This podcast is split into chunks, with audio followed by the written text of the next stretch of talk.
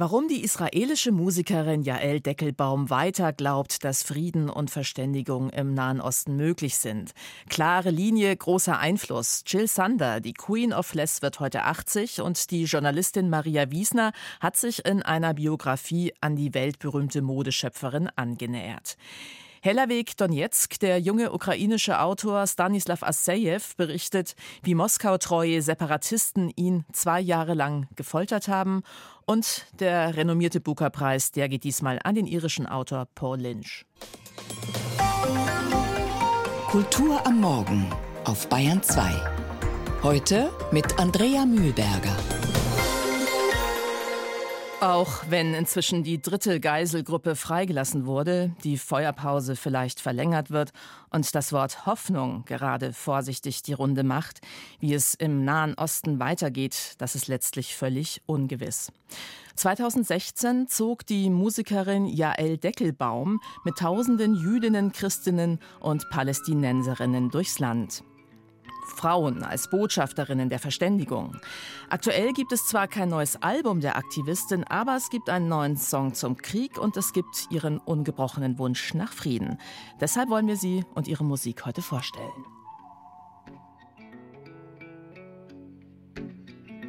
רכישת רוח ים מנשבת וכביסה מתנפנפת לצילי החומה.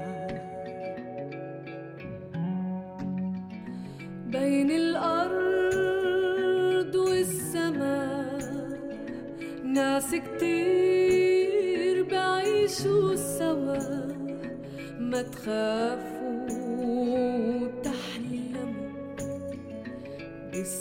love.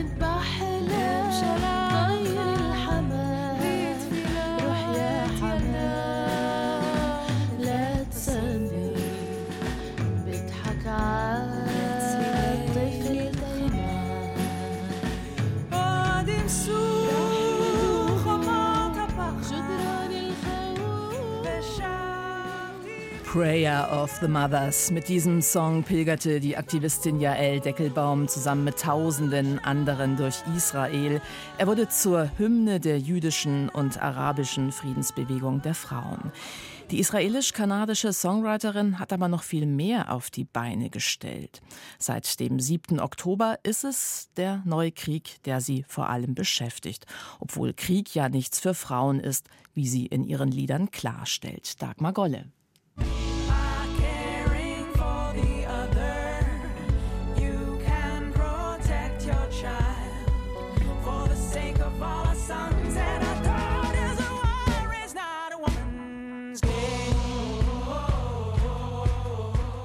War is not a woman's game. Dieses Lied sang Jael Deckelbaum am Abend des 7. Oktobers in Erfurt als prominenter Gast beim interreligiösen Festival Achava. Wie für alle Menschen begann dieser Tag auch für die israelische Musikerin mit einem Schock. On October 7th I uh, woke up Nachdem ich aufgestanden war, bekam ich die Nachricht vom Krieg. Beim Frühstück sah ich im Fernsehen, was passiert war. Ich musste weinen, denn mein Neffe ist gerade erst zum Militär eingezogen worden. Er ist noch so jung und muss schon in einem Krieg kämpfen. Ich wollte gar nicht daran denken, dass ihm irgendetwas zustoßen könnte. Dennoch beschloss Jal Deckelbaum abends auf die Bühne zu gehen. Der Saal war voll und es gab eine Überraschung. Also got, uh, Zoom über Zoom haben wir Freundinnen von mir aus Israel zugeschaltet, damit sie an diesem Konzert teilnehmen können. Es waren Israelinnen und Palästinenserinnen. Ich fragte sie, was ich singen soll. Sie wollten Woman of the World hören, Unite, Prayer of the Mothers und War is not a woman's game. Also begann ich das Konzert mit diesen Songs. In dieser schwierigen Zeit hält mich die Musik am Leben.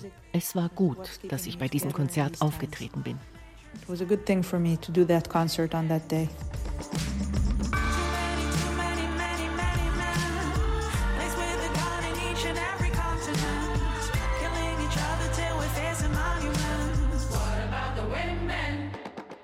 Aus Sorge um ihre Familie flog Jael Deckelbaum anschließend zurück nach Israel.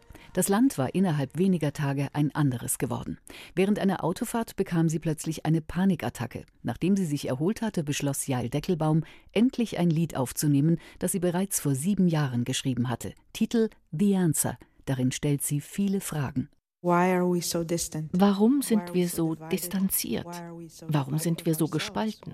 Es gibt keine richtige Antwort darauf. Ich kann nur das sagen, was ich in dem Song singe. Der Song heißt the answer. Aber eigentlich ist es eine Frage. It's a question.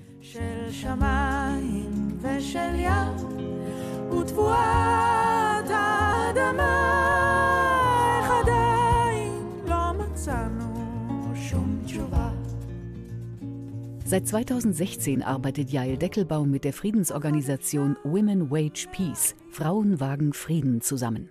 Dort entstand damals die Idee für einen zweiwöchigen Friedensmarsch israelischer Frauen quer durch das Land. Vor kurzem kam die erschütternde Nachricht. Eine der Gründerinnen von Women Wage Peace wurde von Hamas-Terroristen ermordet. Sie hatten ihr Haus niedergebrannt. Uh, uh, Alle waren völlig schockiert. Trotzdem machen sie weiter und rufen zu Solidarität auf beiden Seiten auf. Sie bitten darum, auf Rache zu verzichten und fordern führende Politiker zu gemeinsamen Gesprächen auf. Innerhalb Israels arbeiten sie weiter zusammen mit Beduinen, Arabern, Muslimen und Christen. Und sie fordern die Freilassung der Geiseln. Das ist ihre Botschaft. Bitte bringt sie nach Hause und stoppt den Krieg. Es ist alles schwierig und sehr kompliziert. Auf ihrer Homepage sieht man Jael Deckelbaum mit ausgestreckter Hand. Auf der Handfläche steht geschrieben Unite. Trotz Schock und Trauer will sie weiter mit Musikerinnen verschiedener Kulturen Songs aufnehmen. Musik, so sagt die fest im Glauben verhaftete Musikerin, kann heilen, auch wenn keine Wunder geschehen. Ich glaube nicht, dass meine Musik den Krieg sofort beenden kann. Im Laufe der Jahre ist mir jedoch bewusst geworden, dass meine Botschaft zur richtigen Zeit am richtigen Ort Gehör findet. Ich kann niemanden zu etwas zwingen. Ich kann nur inspirieren. Die israelisch-kanadische Musikerin und Aktivistin Jael Deckelbaum. Ja, und nicht nur Musik, nicht nur Songs können inspirieren, empowern, Bewusstsein verändern, auch die Mode kann das. Kulturwelt. Das aktuelle Feuilleton auf Bayern 2. Den ersten Cut setzte sie bei ihrer Biografie. Heidemarie Giline Sander, geboren am 27.11.1943 in Dietmarschen in Schleswig-Holstein, befreite erst sich selbst von ihrem hübschen deutschen Vornamen und dann die Mode von allem Firlefanz. In einer Zeit, in der Frauen ihre Ehegatten noch um eine Arbeitserlaubnis bitten mussten, schlug Jill Sander als Textilingenieurin bereits den Kurs ein, auf dem sie später ihr weltweites Markenimperium ausbaute. Mit einer Mode, die jenseits aller Rollenklischees Frauen ausstattete für den modernen Arbeitsalltag und Arbeitskampf. Funktional und elegant, souverän und schnörkellos. Alle sagen, meine Mode wäre immer sehr emanzipiert gewesen. Das liegt vielleicht einfach daran, dass zu der Zeit, als ich anfing, fing auch die Berufstätigkeit der Frauen an. Aber ich war immer ein großer Verfechter auch von femininer Charme. Eines der seltenen öffentlichen Statements von Jill Sander, denn obwohl sie Mode entwirft für Frauen und ja längst auch für Männer mit Persönlichkeit, ist sie selbst ja so verschlossen wie eine Auster, wenn es um Persönliches bei ihr geht. Die Mode- und Filmjournalistin Maria Wiesner hat es trotzdem versucht und zum 80. Geburtstag eine Biografie über die Modeschöpferin und Visionärin geschrieben. Unternehmen geglückt. Jill Sander, eine Annäherung ist schon erschienen. Frau Wiesner, wie schreibt man denn eigentlich über jemanden, der als Privatperson völlig unsichtbar bleibt? Ja, gar nicht so einfach tatsächlich. Ich habe natürlich eine große Archivrecherche betrieben, um irgendwie rauszufinden, war sie schon immer so, hat sie früher vielleicht ein bisschen mehr erzählt und habe dann festgestellt, so im Laufe der Jahrzehnte gibt es dann immer mal so ein Porträt, wo sie probiert hat, da ein bisschen so, ein, so einen Einblick zuzulassen, der aber auch immer sehr kontrolliert war. Also es gibt eine Home Story für die Vogue Anfang der 90er, als das Unternehmen Jill Sander wirklich so den Höhepunkt erreicht hatte und da merkt man natürlich, da sind professionelle Fotografen, Ausleuchter. Da wurde ein Löwe an ihre Villa gekarrt. Eine ganz verrückte Geschichte, wo klar ist, okay, das ist jetzt nicht die Privatperson, die hier vorgestellt wird, sondern es ist so ein, ein kuratierter Einblick, den man in sein Privatleben dann gibt. Also eine schwierige Annäherung. Jetzt gilt sie ja nicht nur als sehr kontrolliert, sie gilt ja auch als Queen of Less. Wenn wir ausgehen von diesem Less is More bei Jill Sander, wovon wollte sie sich abgrenzen und welche Einflüsse stecken bei ihr dahinter? Ganz klar abgrenzen wollte sie sich von der Mode der damaligen Zeit. Also sie hat ja ihre erste Boutique 1968 schon eröffnet, also als die Studentenunruhen in Westdeutschland losgingen. Und was damals so vorgeschwebt ist als Frauenbild, war eben so eine sehr berüchtigte hausmütterliche Figur. Also das heißt etwas, was überhaupt nicht dem modernen Bild, was sie da im Kopf hatte, entsprach. Und sie probierte Mode zu entwerfen, die sie selbst gern tragen wollte und etwas, was es nicht gab zu der Zeit. Wie Coco Chanel die Frauen durch Mode von Zwängen befreit hat, also kein Korsett, dafür lieber Hosen, hat ja auch Jill Sander einige Jahrzehnte später durch ihre Entwürfe den Feminismus angeschoben. Was war da die Strategie von Jill Sander? Ja, ich glaube, in den Hosen liegt tatsächlich so ein bisschen der Schlüssel. Sie war jemand, der schon immer gern Hosen trug. Also es gibt so eine Geschichte, die sie ab und zu in Interviews erzählt hat, dass sie als Kind schon angeeckt ist, weil sie in der Schule Hosen trug. Und das war nach dem Zweiten Weltkrieg nicht schicklich, Hosen zu tragen. Und ihre Mutter hat sie da aber anscheinend sehr drin bestärkt, ihr eigenes Ästhetikempfinden auszuleben und hat ihr dann Kleider nach ihren Vorstellungen genäht. Wir dürfen auch nicht vergessen, die 70er, wo sie da angefangen hat, da gab es noch einen Hosenskandal im Bundestag, als eine Frau vors Plenum trat in Hosen. Das war ein No-Go gewesen. Und da war sie ganz klar eine der Vorreiterinnen, die gesagt hat, das ist ein normales Kleidungsstück für Frauen. Wir können das auch tragen. Und das waren ja nicht nur die Hosen, das waren ja dann später auch die Hosenanzüge, vor allem mit denen man Männern auf Augenhöhe begegnen konnte, auch in Geschäftsverhandlungen. Ich habe dazu den Satz gelesen, das waren Entwürfe, die sich angezogen so anfühlten wie ein heimlicher Handschlag genau darum ging es. Diese Qualität des Hosenanzugs, dass die so maßgeschneidert fast schon wirkte, dass das Stärke symbolisiert, aber gleichzeitig für die Trägerin maximal angenehm ist. Also so einen Kompromiss zu finden aus dem perfekten Design und dem perfekten Gefühl für die Trägerin und gleichzeitig eben in Verhandlungen zu sagen, ich gehöre in eine Chefposition. Perfektes Design. Sie schreiben in Ihrem Buch ja auch ganz schön, wie stark Jill Sander von Entwicklungen wie dem Bauhaus auch beeinflusst wurde. Daher kommt ja auch dieses Less is more. Eins Ihrer Lieblingswörter ist ja pur. Was macht diese Mode so besonders? Wofür steht sie? Bauhaus ist ein sehr gutes Stichwort. Damit kam sie schon ganz früh in Berührung. Sie hat ja nach dem Schulabschluss diese Ingenieursausbildung gemacht in Krefeld an der Textilingenieurschule. Und diese Schule war tatsächlich sehr beeinflusst von den Bauhaus-Ideen. Die Stadt an sich sowieso. Mies van der Rohe hat da mehrere Häuser gebaut, also der Bauhausarchitekt. Also das heißt, sie ist nicht nur mit Handwerk in Berührung gekommen, sondern eben auch mit diesen Ideen. Form folgt einer Funktion. Man hat immer den Menschen im Blick dabei. Man reduziert Dinge so weit, dass eine ganz klare, ja, möglichst perfekte perfekte Designlinie dabei herauskommt, keine Ornamente, keine Schnörkel. Und genau das hat sie dann umgesetzt. Sie hat einen Minimalismus erfunden, der diese Bauhausideen, diese Ideen der Moderne nach dem Zweiten Weltkrieg quasi wiederbelebt hat und über das ganze letzte Jahrhundert in die jetzige Mode weiter überführt hat.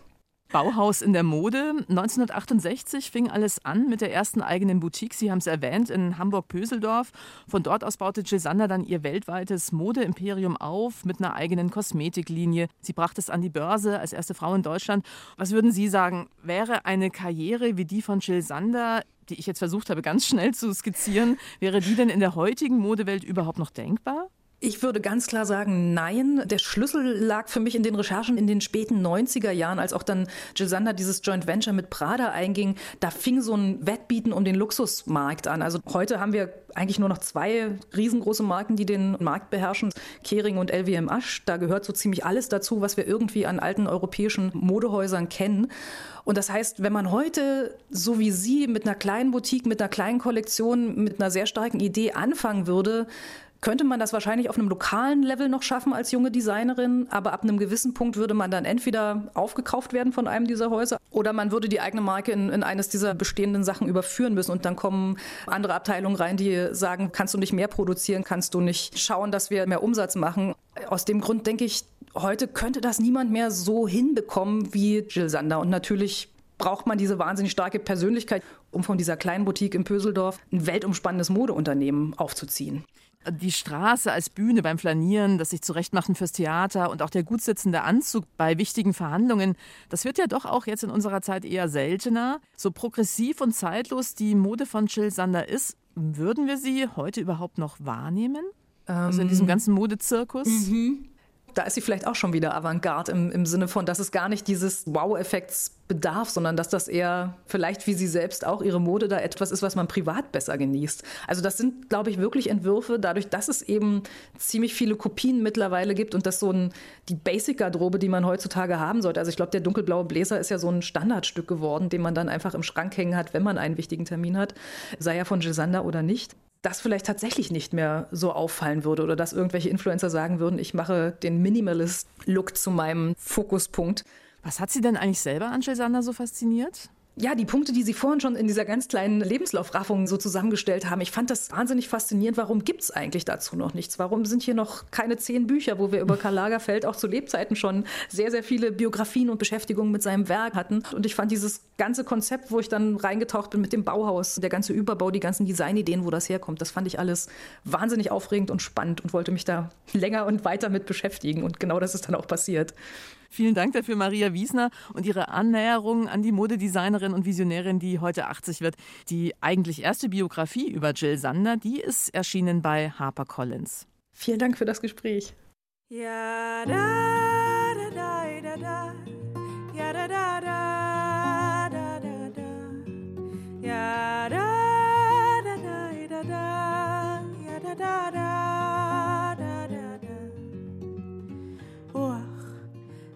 מזרחית נושבת הס על פני הארץ לצלילי השחרית והמהומי המנועים יש לפקוח העיניים ולצאת מהמיטה ולקום אל שגרתנו בלי תשובה. ויש לנוע, לתפקד ולהניב את התמורה ברכבת, כביש מהיר לפי כללי המכונה וללמוד להתעלם משירת הנשמה ולשכוח זיקתנו לתשובה לא פשוט להתעורר ולהשיל מול המראה את הכסות המכרסמת כל חלקה טובה ולעמוד בלב חשוף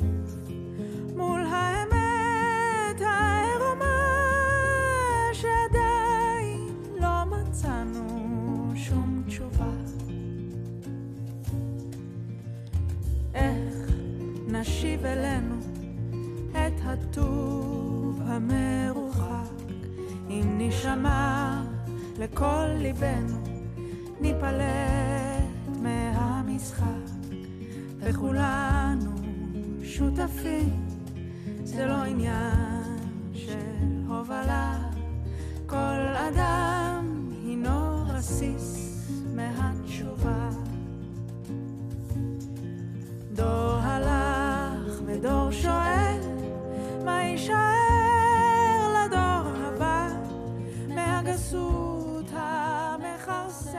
Mehr Fragen als Antworten. Dafür steht dieser neue Song The Answer von Jael Deckelbaum.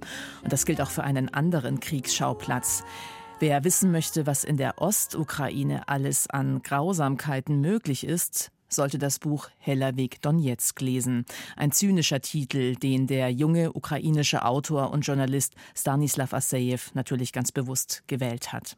2017 landet er in den Foltergefängnissen der sogenannten Volksrepublik Donetsk.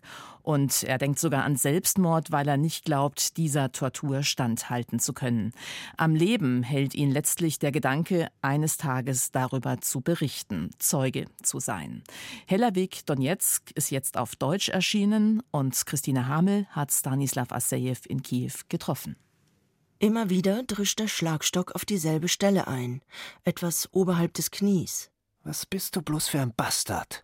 Dass du die Entscheidung des Volkes, in einem separaten Land zu leben, nicht respektierst, flucht der Geheimdienstler. Draußen vor dem Fenster warten Menschen an einer Bushaltestelle. Zwei Jahre, von 2017 bis 2019, wurde der Journalist Stanislav Assiev von den Separatisten in der sogenannten Volksrepublik Donetsk gefangen gehalten und gefoltert. Bald blähte sich meine Haut unter den Jeans wie eine Seifenblase. Die Stelle am Oberschenkel sei immer noch empfindlich, aber grundsätzlich habe er inzwischen keine Albträume mehr. Kaum Triggermomente, sagt Stanislav Aseev. Er kommt gerade aus dem Training für die Front. Der Journalist, 34 Jahre alt, blassblaue Augen, blondes kurzes Haar, will in Avdiivka kämpfen. Muss in Avdiivka kämpfen, korrigiert er sich, denn an der Front mangele es inzwischen nicht nur an Munition, auch an Soldaten. Sein Buch Hellerwig Donetsk legt Zeugnis ab von 969 Tagen Gefangenschaft.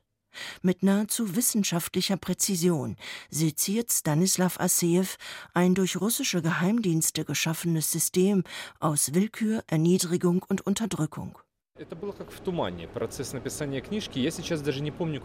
Ich erinnere mich nicht, wie ich das Buch geschrieben habe.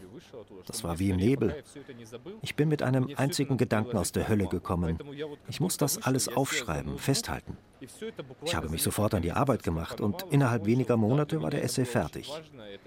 Das Schreiben war eine Form der Rehabilitierung und der Genugtuung, dass die Welt von Isoliatia erfährt. Isoliatia ist ein illegales Foltergefängnis in einer ehemaligen Dämmmaterialfabrik in Donetsk. Daher der Name Isolation. Die Adresse lautet Heller Weg, in Anlehnung an Lenins Versprechen vom hellen Weg in den Kommunismus. Er führt, resümiert Asseev in seinem Buch, abermals in den Abgrund.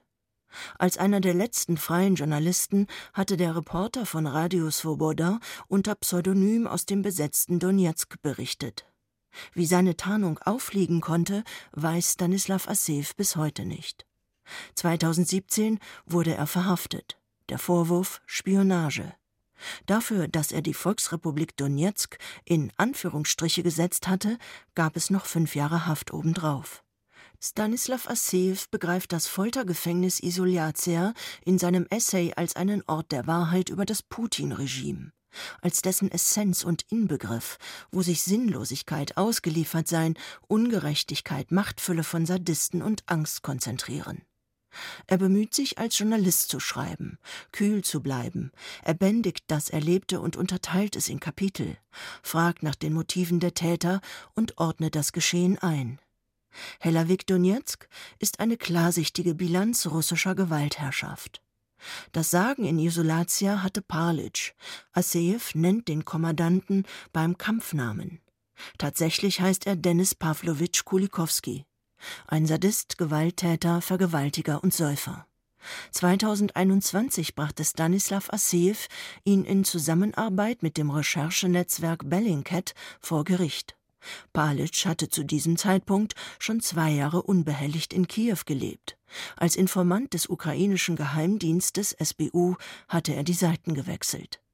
Der Prozess gegen ihn läuft noch. Seit der Festnahme seines Folterers macht es sich der Journalist mit Gleichgesinnten bei dem Justice Initiative Fund zur Aufgabe, Kriegsverbrecher aufzuspüren und ihre Strafverfolgung durchzusetzen. Denn allein Gerechtigkeit, sagt Stanislav Assejew, könne das Erlittene abmildern. Wieder gut zu machen sei es nicht.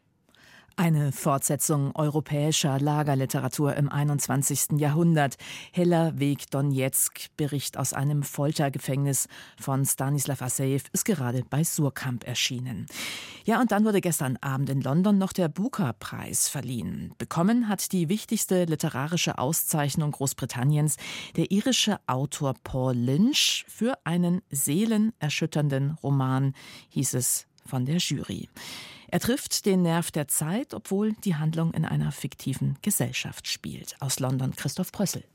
Prophet Song ist ein dystopischer Roman, nicht angelegt in irgendeinem fernen Land, sondern in der Republik Irland. Es ist eine Erzählung, in der eine Frau erleben muss, wie langsam ein totalitaristisches System in ihr Leben hineinkriecht und alles über den Haufen wirft. What's really happening here is the norm is no longer the norm. Was wir in diesem Buch sehen, ist, die Norm, das Normale ist auf einmal nicht mehr normal, sagt der irische Autor Paul Lynch. We're in Dublin. Wir sind in Dublin. Eine populistische Regierung wurde gewählt. Erstmal ist es nicht wirklich merkwürdig. Dann werden die Medien eingeschränkt. Demokratische Grundsätze lösen sich auf. Democratic norms are beginning to sort of slide and disappear. Larry Steck ist Lehrer und in der Gewerkschaft aktiv. Er wird für eine Befragung einberufen.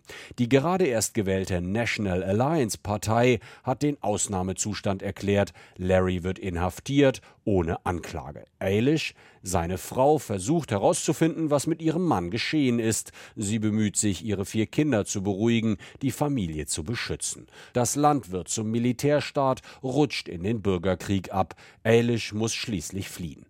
Inspirieren ließ sich Paul Lynch von Hermann Hesses Roman Steppenwolf. Dieses Buch hatte er in den 90er Jahren schon mal gelesen. Damals stolperte er über eine Passage, in der der Protagonist Harry Haller auf das Deutschland des Jahres 1927 blickt.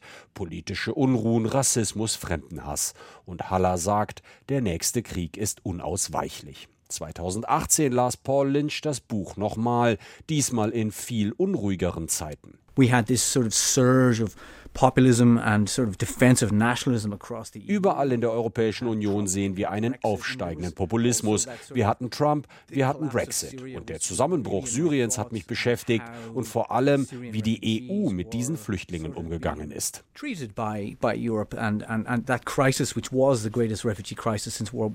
Um das Unvorstellbare vorstellbar zu machen, hat Paul Lynch den Horror mitten in Europa angesiedelt, in einer Gesellschaft, die vermeintlich gefestigt ist ist sicher. Wir glauben sicher zu sein, wir sind immunisiert gegen all die schlechten Nachrichten, sagt Paul Lynch.